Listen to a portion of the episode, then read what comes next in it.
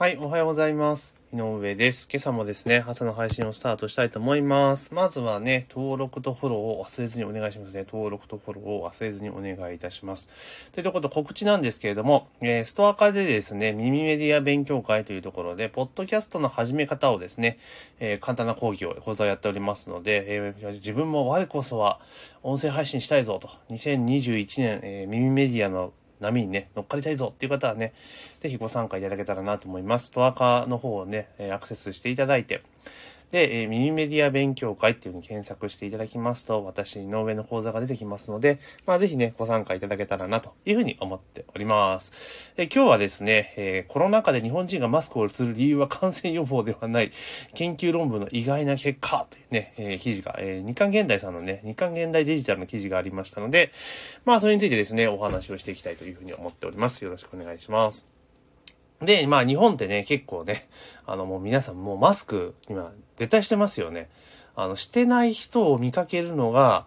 もう難しいぐらい外ではみんなマスクしてますよね。あ、おはようございます。あの、マスクしてるじゃないですかみんなね。うん。で、ちょうど去年、今年の1月2月ぐらいか。1月2月ぐらいだと、あの、まあコロ、コロナっていうかね、なんかね、中国の方の病気が入ってきたぞみたいな頃って、言うてもまだ、まあ例年の冬と変わらずに、まあまあマスクしている人半分、ね、してない人半分の。むしろマスクしてない人が多かったのかなっていうところだったんですよね。で、まあそっから、いや、ちょっとやべえぞみたいな感じに空気になってきて、なんかね、3月、2月ぐらいか、私、だから3 2月、3月、4月って毎月関東にね、えー出かけてましたけれども、で、その時って、まあ、大阪、関西圏は言うてもまだマスクしてる人って少なかったんですよ。少なかったんですね。だけど関東に行くと、もう2月とか3月ぐらいになると、まあ結構な割合でマスクしてる人多かったんですよね。で、逆にしてないと、なんでしてねえの？みたいな目で見られるような痛さが確かあったなという気がしてましたね。だから、今年の2月3月ぐらいっていうのは、あの、大阪で行くときは、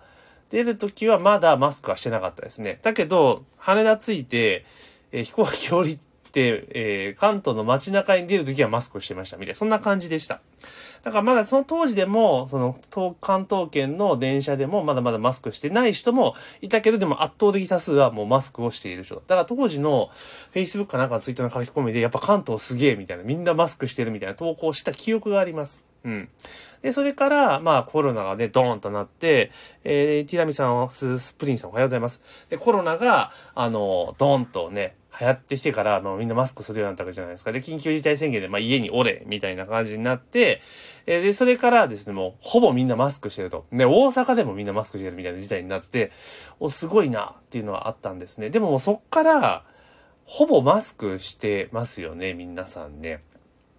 で、マスクにしてた、してるというところですね。どこ行ってもマスクしていると。だマスクしていない人を見かけること自体が難しくなってきたと。で、もちろん私もこうね、毎晩、毎晩ジョギングしてますけれども、まあジョギングとかしている人で、あのーしてない人もいますけど、でもそれでもなんかマスクっていうかあの、ね、ネックガードで口元まで隠すのあるじゃないですか。まあああいうのしてる人が多いね。私もそういうしてるんですけれども。だからもうほとんどだから、まあ、飛沫を飛ばさないような感じで努力をしていると、マスクしているというところなんですね。だから、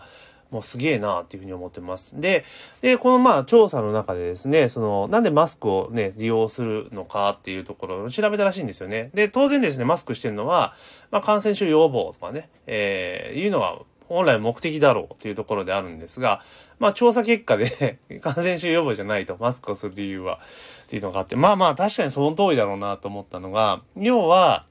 あの、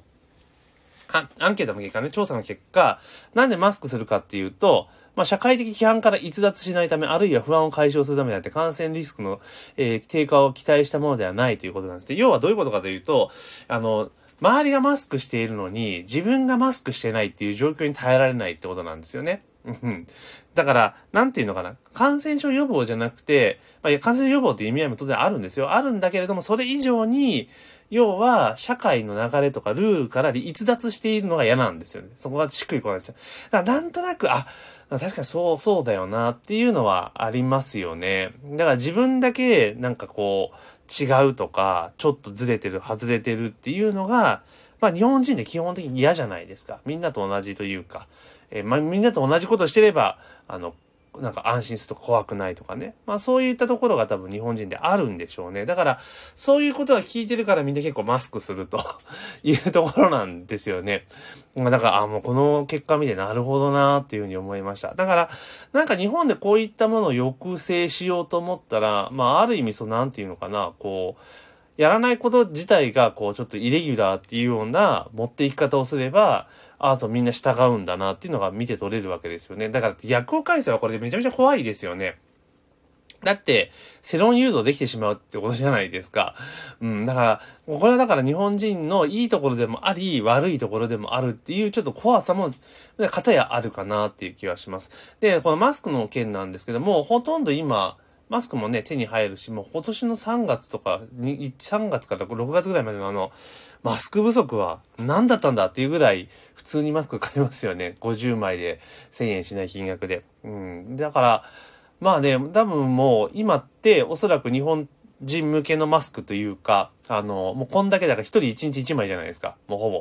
ぼ。その消費量を見越して生産しているから、多分マスクが品切れすることは多分今後ないんですよね。きっと。うん。だからよっぽどなんつうのかな、その工場が被災するとか、そういうことがない限りは多分マスクが切れるってことなんで、あとはあれですよね、チャイナが、あの、なんか意地悪して、あの、日本に輸入しないとかね、あ輸出しないとか、しない限りは多分マスク切れないと思うんですよね。もうデフォでやってるし。で、あと国内メーカーも国内で生産してるじゃないですか。だから多分、前回のようなこともないし、転売ヤーの餌食になることも多分ないだろうなと思います。だからこうやってマスクね、やっぱりあのマスクをね、こうやってみんなしてる、まあ理由はともあれね、同調圧力というか、はみ出るのが嫌だからマスクしてるっていうのが原因であったとしても、マスクみんなしてるからこそ、あれですよね、結局は感染症が、そのこのね、新型コロナウイルスがですね、あの、諸外国に比べると、まあ日本っていうのは感染拡大っていうのはね、抑えられているのかなっていうふうな気はすごくしますよね。本当ね、マスクみんなしてるじゃないですか。うん。で、すごい思いましたよね。こう、マスクをしていくじゃないですか。で、結局だから、今までマスクしていても、なんか、結局、なんか外でマスクしていたとしても、例えば、営業先とかね、お得意様のとかが訪問した時って、外で動いてる時はマスクするけど、あの、なんか、面会の時とかね、商談の時って、まあ結構マスク取ってたと思うんですよね。うん。だからマスクを取ってた。だから普通の間身だしなみはしていったと思うんですが、ただ今って、商談でもマスク取んないじゃないですか。うん。ってことは、髭とかって剃らなくても、まあまあまあ剃りますけど、剃らなくてもぶっちゃけ大丈夫なんじゃんっていう話はありますよね。うん。だからそのマスクが隠れる分で別に髭とかの、髭とか伸ばしても全然 OK じゃんとか、伸ばし、今まで伸ばしたかったけど伸ばせなかった人でも伸ばせるぞみたいな感じではありますよね。うん。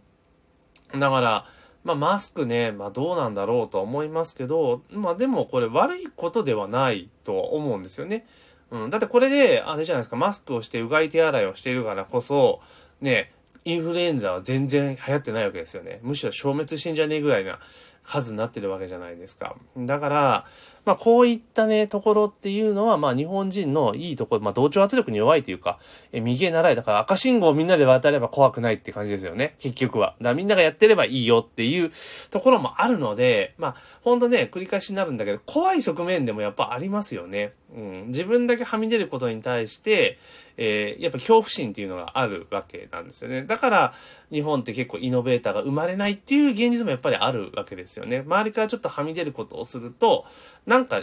落ち着かないというか、安心できないっていう空気感ってやっぱあると思うんですよね。で、そういうのは大体子供の頃からずっとこうね、押さえつけられてるから、もうそれがもう根付いちゃってるわけですよ。うん。まあ最近はね、だから人それぞれの個性がっていう話になってるからだいぶ変わってきてるのかもしれないけど、でも、やっぱ親世代、我々世代ですよね。我々世代とかまた、えー、30代とかね、ぐらいの世代っていうのはやっぱりこう、はみ出ることはよし、よかれとしないっていう教育を受け続けてきているので、まあそういったことを考えるとね、まあ今後はちょっと変わってくるのかなというふうに思います。だから、まあね、この、ね、周りからはみ出るのはよく、まあもちろんね、いいことはいいと思うんですよ。法律を守るとかルールを守るっていう意味ではすごくいいことだと思うんですよ。だから、日本人でだからね、あの、海外と外国と違って、ちょっとコロナ感染症がね、広がるから、あの、ちょっと外出控えてくださいと言われたら、別に特になんもないんじゃないですか。だから出たら罰金とか。ないけど、みんな守ると。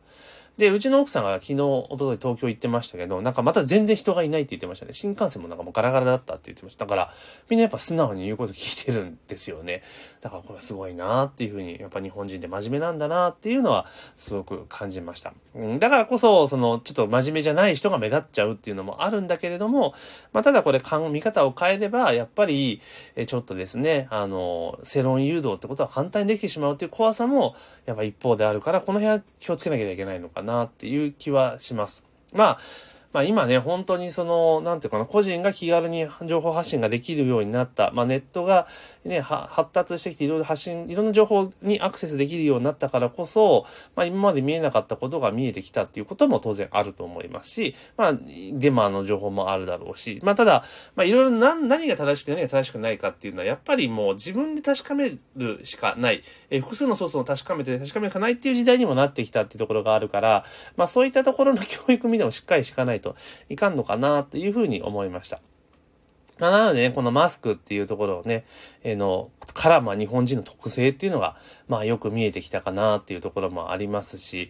まあ、こういうね、そういう日本人のいいところを、やっぱ活かしながらもね、やっぱ進化していかなきゃいけないんじゃないかなと。えちょっとね、今日はね、真面目な話になっちゃいましたけど、ちょっと思ったかなというところです。まあ、あとはね、なんか今ね、家庭内でもマスクをっていう話が出てますけど、まあ、ちょっとそこまで行くとちょっとね、行き過ぎなんじゃねってちょっと思ったりはします。あとは、やっぱりはみ出ることに対する勇気っていうのもやっぱ必要なのかなって思います。だから、裏を返せば、こうやってみんな同調圧力というか、見え習えっていうのが好きな、人種なので、日本人でね。だから、だからこそ、こう、うまく回るってことはあるんだけど、だけど、やっぱりある意味そこから一歩踏み出てはみ出すっていうことをね、していくと、また違った視野が広がってきて、違った、えー、ことな成功とかにも近づくんじゃないかなっていう気はしてますね。なんか右へ習いしている以上は、右へ習い以上はないわけですから、だから、ある意味、その、日本でこういうなんかね、やるチャンスがないって言ってるけど、でも、国全体がそういう方向向きをしているので、逆にはみ出した方が、いろんなチャンスが巡りあ、出てくるんじゃないかなっていうふうにちょっと思ったりしますよね。特にね、我々世代なんて、学校時代ね、子供の頃は一生懸命勉強して、いい学校行って、で、いい大学入って、いい就職先に勤めて、みたいなね、ことをずっとまことし言われてたわけですよ。だけど実際ね、自分たちが大学進学して、いざ就職の場になったらバブル崩壊で氷河期ですわ、みたいな。そんな感じですよ。で、結局就職ね、しても、うーんっていうのがあってね。だから私もずっとね、ね、このの4年ぐらい前までね、そういう言われたレールに乗っかってきたわけですよ。で、まあ、いい、のおかげさまで、まあ、そこそこの会社勤めさせていただいて、まあ、そこでも頑張ってね、結果出したわけですよ。でも、このままで本当にいいのかなっていうふうに思って、45か、44の時か、ね、もう思い切って、あの、そのレールからはみ出すぞっていうところで、まあ飛び出て今起業したってことですから、まあそれはそれでね、良かったかなと個人的には思ってます。だからもう私自身ももう世の中からすればはみ出し物であるのも事実なので、まあまあこう、まあでこういったね、いい意味意味でのところには同調しますけれども、そうじゃないところはね、まあちょっと自分なりの個性を活かしていこうかなというふうに思っております。というところでね、ちょっと何の話かよくわからなくなっちゃいましたけれども、